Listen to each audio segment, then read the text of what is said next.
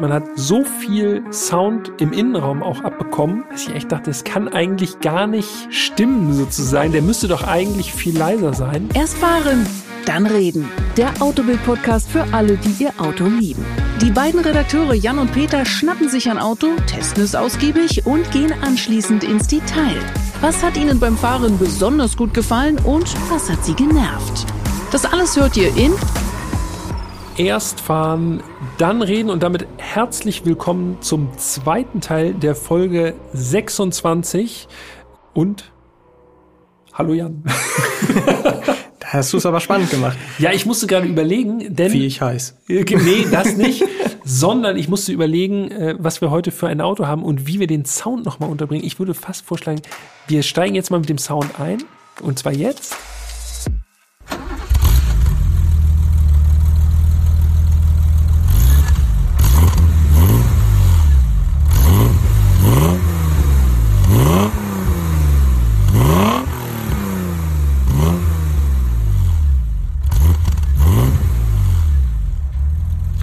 Sehr schön. Sehr schön, ne? Und jetzt sage ich nochmal das, was wir eigentlich in Teil 1 schon gesagt haben. Wir fahren heute den BMW 333i äh, der Baureihe E30, ein Sondermodell knapp über 200 Exemplare wurden gebaut.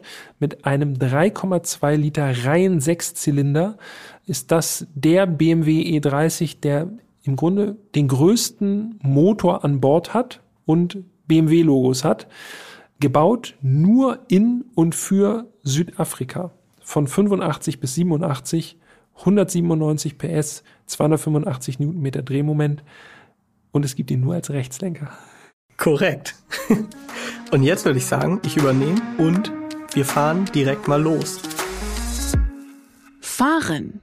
Und das erste, was einem auffällt, also was mir aufgefallen ist, Kupplungspedal das benötigt ordentlich Kraft, also das ist nicht so eine luschige Kupplung, das ist schon eher so richtig sportlich. Großer, großer Motor, schwere Kupplung. Genau. Wir haben ja auch schon in der erst, im ersten Teil dieser Folge gesagt, Dogleg-Getriebe, also erster Gang unten links. Das ist, wenn man rechts sitzt, sehr weit weg, ist mhm. mir dann aufgefallen. Und wenn man dann anfährt, anfahren, klappt eigentlich. Übrigens habe ich ja auch schon gesagt, klappt auch im dritten, habe ja. ich äh, ungewollt mal ausprobiert. Das Auto äh, hat es mitgemacht. Anfahren, erstmal alles okay. Aber dann wird's wirklich ungewohnt. Rechtslenker im Rechtsverkehr als Handschalter ist tatsächlich so, dass man sich doppelt konzentrieren muss. Vor allem mit diesem Getriebe, ne? Also genau. du sagst ja schon im dritten Gang angefahren, also man tendiert einfach dazu, äh, die normale Haarschaltung im Kopf zu haben und dann äh, links und hoch. Und dann wird das schon der erste sein. Genau. Und es zeigt auch, dass das Getriebe relativ eng abgestuft ist. Also die Gänge sind jetzt nicht super weit auseinander, ja. eins und drei. Äh, also ich kann mich da schon mal vertun. Dann ist mir aufgefallen, da dachte ich ja erst, das ist so ein Problem von mir persönlich. Mhm. Wenn man also fährt, ich habe ganz klar gemerkt, ich habe mich automatisch zur Fahrbahnmitte hin orientiert. Also ja. vom Bordstein weg, wenn man jetzt auf der rechten Spur unterwegs ist, oder umgekehrt auf der linken dann eher wieder in die Mitte. Dachte ich schon, okay, das scheint irgendwie so mein Ding zu sein. Aber dann haben wir ja gewechselt. Ich habe dich beobachtet. Bei dir war das auch so.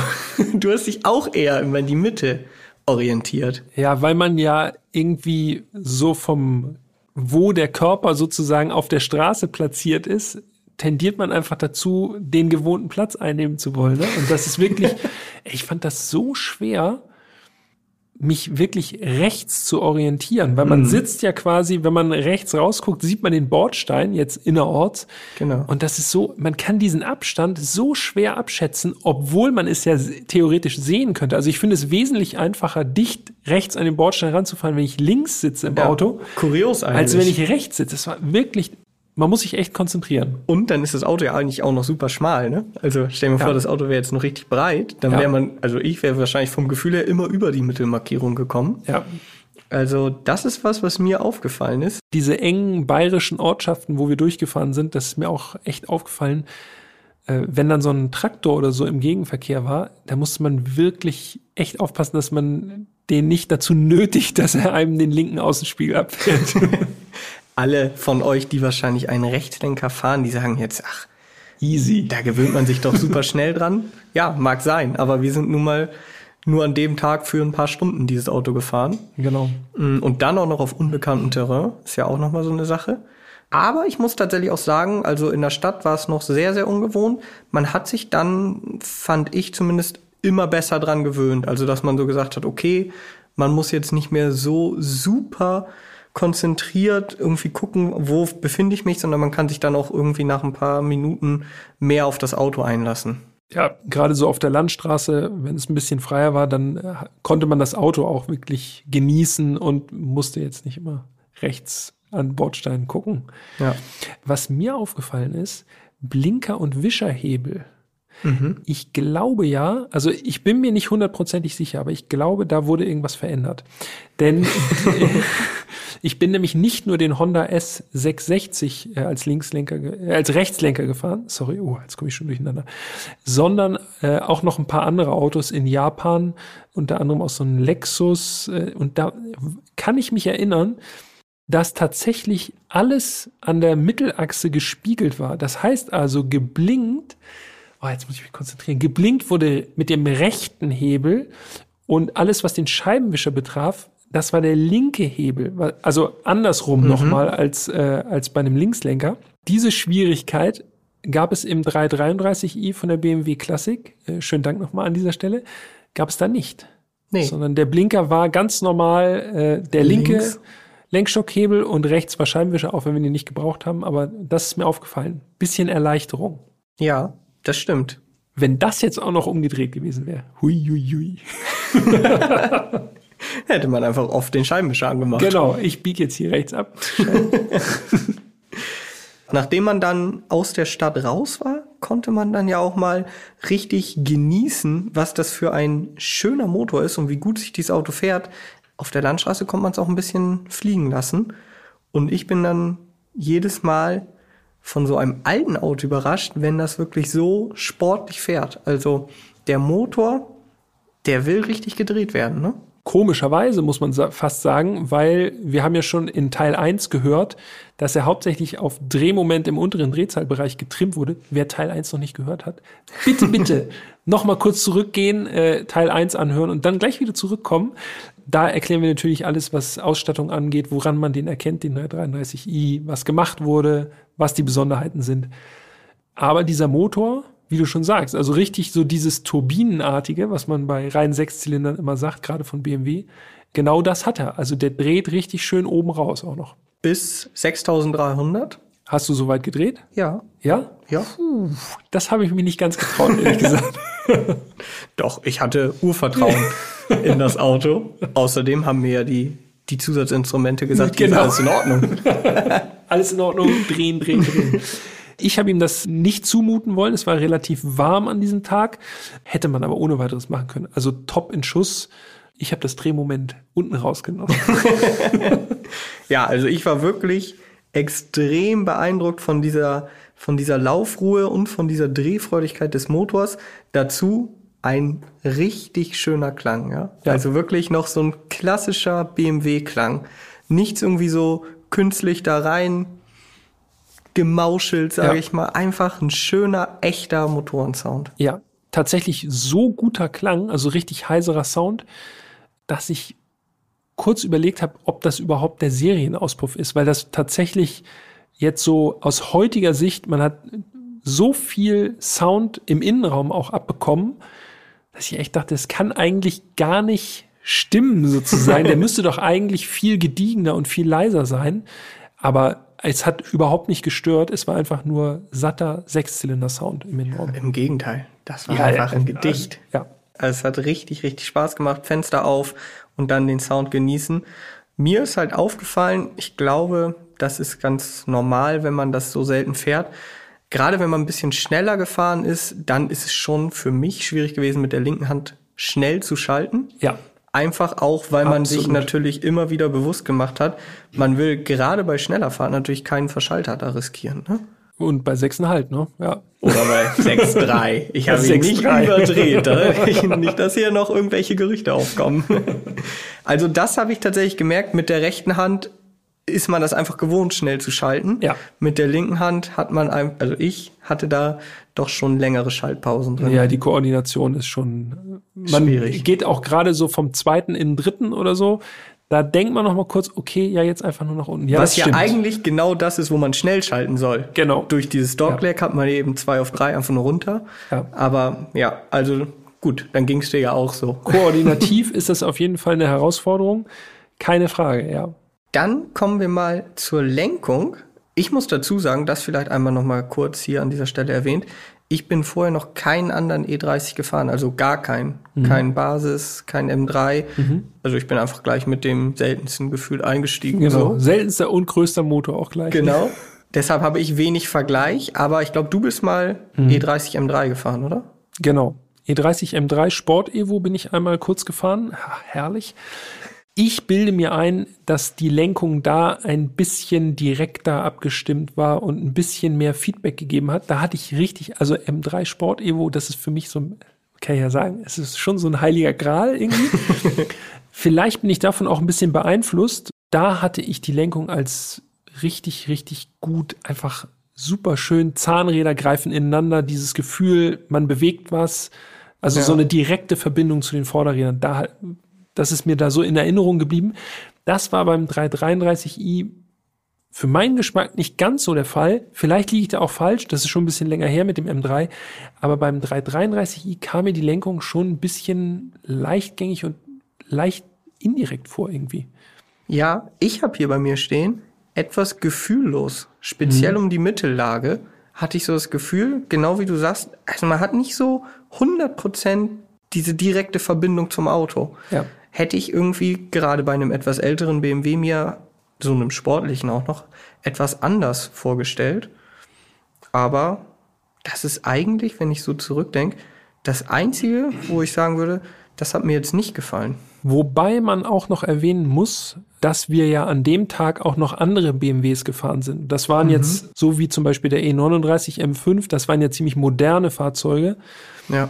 Wo wir natürlich wahrscheinlich mit unserer Herangehensweise die Lenkung einfach als normaler empfunden haben, so vom, vom Feedback her. Und wenn man dann natürlich in ein Auto aus den 80ern quasi so 15, 20 Jahre zurückspringt, dann fühlt sich das naturgemäß einfach wahrscheinlich auch anders an. Ne? Ja, das sicherlich, aber wenn du jetzt zum Beispiel auch in der Erinnerung hast, dass der E30 sich für dich sportlicher anfühlte oder direkter, wäre es eigentlich nur aufzuklären, indem man beide quasi back-to-back fährt, Ja. um mal zu vergleichen. Ich muss eigentlich nur eine Mail schicken.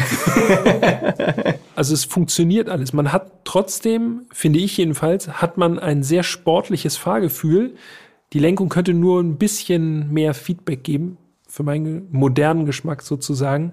Ansonsten fühlt sich das alles schon richtig, richtig gut an. Ne? Also diese Faszination, die gerade so diese Baureihe E30 hat, Ja. die konnte ich noch mal so richtig nachvollziehen. Ich konnte richtig verstehen, warum dieses Auto, man muss ja echt sagen, so einen Hype erlebt schon fast, ne? Ja, das stimmt. Tyler the Creator, sage ich nur, im M3 E30. Also gerade in den USA ist der E30 ja wirklich zu dem BMW überhaupt irgendwie avanciert und auch in Deutschland ist das ja einfach, also wenn Dreier so klassisch irgendwie dann E30, ne? Also ich meine, der Markt spiegelt das ja auch wieder. Es Ja. gibt kaum noch gute Exemplare, die sind fast alle in Sammlerhand. Die guten Exemplare, die es noch gibt, die kosten wirklich schon richtig viel Geld. Und da sprechen wir jetzt nicht nur über M3s, die sowieso, Ja. aber auch schon gute 320, 325 Ja. gibt es halt kaum noch. Ja, das Auto hat jetzt nicht zu Unrecht so eine Riesenanhängerschaft, gar keine Frage. Was ich, wie gesagt, immer so beeindruckend finde, ist, gerade bei Oldtimern ist man ja doch eher immer so ein bisschen vorsichtig und denkt sich, ja, okay, Hauptsache da geht nichts kaputt und so. Dieses Gefühl habe ich beim E30 gar nicht, weil du ja eben auch sagtest, hast du ihn so hoch gedreht Ja. ich bin da eingestiegen, habe das Auto warm gefahren, hatte sofort dieses Gefühl, das ist einfach so ein wertiges Auto, das will ja auch sportlich gefahren werden. So. Und dann habe ich auch das Gefühl, man tut dem Auto damit jetzt nichts Schlechtes, im Gegenteil. Das hat Bock, so sportlich zu fahren.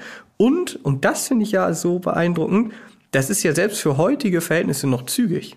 Ja. Und wie muss das erst vor 35 Jahren gewesen sein? Was natürlich auch, genau, also es ist im Grunde ein riesiger Motor, muss man ja sagen. Also es ist ja, ja. sehr großer Motor, ist im Grunde ja äh, doppelt so viel Hubraum wie bei einem Einstiegs E30. Das ist schon, das ist schon eine gute Mischung, ne? Großer Motor, kleines, leichtes Auto, ja. gleich Spaß. Ja. Absolut. Und dazu ja auch, also wir sind ja auch dann eine längere Strecke mal Autobahn gefahren, äh, wieder dann zurück ähm, zu BMW Classic. Da bin ich auch mal so um die 200 gefahren. Mhm. Jetzt klingt das so, als würde ich das Auto hier übelst quälen, ne? Aber da war kein ja, Tempo. Ja, red dich ruhig raus. ich immer schön 110. Genau, rechte Spur. Fünfter Gang. nee, also ich bin da auch mal schneller gefahren. Und auch das, da hatte ich überhaupt nicht das Gefühl, dass es irgendwie, ja, irgendwie, also ich hatte gar kein mulmiges Gefühl. Im Gegenteil, das Auto hat das anstandslos mitgemacht. Das fühlte sich auch im heutigen Verkehr zwischen den ganzen modernen Autos immer noch sportlich an. Ja. Also ist schon cool. Zu diesem sportlichen Eindruck trägt natürlich auch noch mal erheblich bei, dass alles ganz schlank ist. Ne? Also ja. schmale A-Säulen, schmale B-Säule, äh, super Rundumsicht. Also man konnte echt einfach kurzer Blick nach hinten, man, ver man vermisst keinen Todwinkelwarner oder so, weil das halt einfach alles, im Grunde sitzt man wie auf dem Fahrrad so quasi von der, von der Rundumsicht. Es ist alles einfach super intuitiv, als würde man zum Auto dazugehören sozusagen. Absolut. Wenn man da drin fährt. Das ist tatsächlich auch was, was mir immer wieder auffällt, wenn man ältere Autos fährt, wie wenig umbaut man ist. Ja. Man hat wirklich so das Gefühl, man sieht alles auf einen Blick, man ist so mittendrin halt. Genau, ja. Also das war, das war schon cool. Aber für mich wirklich das Highlight der Motor in dem Auto. Also ich fand den wirklich auch, es ist ja kein spezifischer M-Motor, muss man mal sagen. Ne? Also das ist ja. Er ist auch nicht super sportlich, ne? Also das nee. ist jetzt nicht so Hochdrehzahl-Konzept oder irgendwie sowas, sondern einfach ein solider Sechszylinder. ein Sechszylinder. Ja, ja, vor allen Dingen eben mit diesem schönen. Nur überlegen, was, was sage ich jetzt? Ah. mit diesem schönen Drehzahlband. Also dadurch, dass Alpina da nochmal ein bisschen feingetunt hat, hat man eben schon untenrum relativ viel Drehmoment und das bleibt dann so schön bis oben raus. Also es ist wirklich, es macht einfach Spaß, dieses Auto über die Landstraßen zu bewegen.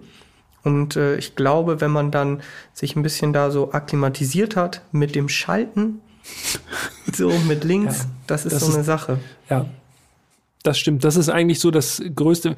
Musste schon sehr konzentriert sein. Ne? Also Absolut. Also das jetzt zu genießen, im Grunde nur, wenn man keine Schaltvorgänge hatte, gerade irgendwie auf kurvigen Landstraßen. Aber dann äh, macht der Wagen einfach sehr viel Freude. Ultimativ. Das ist übrigens auch eine gute Überleitung zu meinem Fazit. Es sei denn, du sagst, du hast jetzt noch was ganz Wichtiges. Mach mal, mach mal Fazit. Fazit? Denn ich finde, diesen, diesen Spaß, den dieser 333i vermittelt hat. Natürlich hat ganz viel von diesem Auto macht natürlich die Faszination aus, dass es so selten ist, dass man es nie sieht, diese kleinen, feinen Details, woran man dann erkennt, dass es eben ein 333i ist.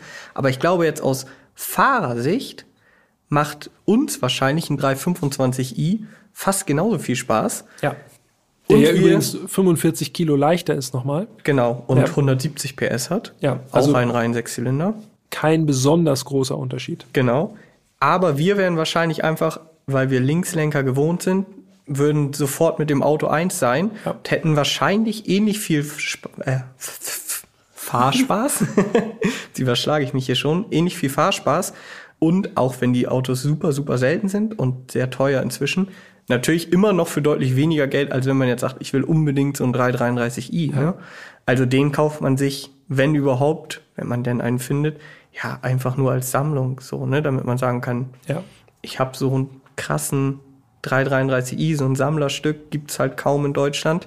Aber aus Fahrersicht macht wahrscheinlich, wie gesagt, ein 325i uns ähnlich viel oder genauso viel Spaß. Das macht ja auch ein gutes Auto aus, eigentlich, ne?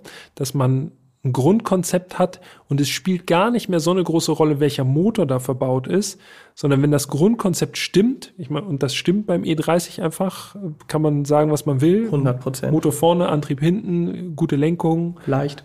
Genau, übersichtlich, tipptopp. So, dann passt es. Dann braucht man jetzt nicht den Top-Motor da drin, äh, ein Auto zu haben, wo man sich als Fahrer oder Fahrerin drin wohlfühlt, sondern ja. dann geht das auch mit einem 318i und das ist natürlich weniger Leistung, klar. Aber trotzdem hat man ein ähnliches Fahrgefühl. Ja, das stimmt. Das wird auch bei mir auf jeden Fall davon hängen bleiben, dass dieses, äh, dieses Gefühl im E30, das ich ja schon vom M3 auch kannte, der sich auch wirklich grandios gefahren ist, ähm, dieses Gefühl bleibt einfach hängen. Ne? Wenn man das einmal intus hat, dann weiß man, okay, so fährt ein E30 und ich bin mir sicher, dass auch ein 320i E30 ähnlich fährt und ähnlich viel, ähnlich viel Verbindung einfach schafft zwischen mhm. Fahrer und Auto. Ja, das glaube ich auch. Also mich würde ja mal so ein 320 IS reizen. Das Ding muss ja richtig Spaß machen. Ja. Der erwähnte Italo M3. Genau, ja. der muss, der muss cool sein. Das stimmt.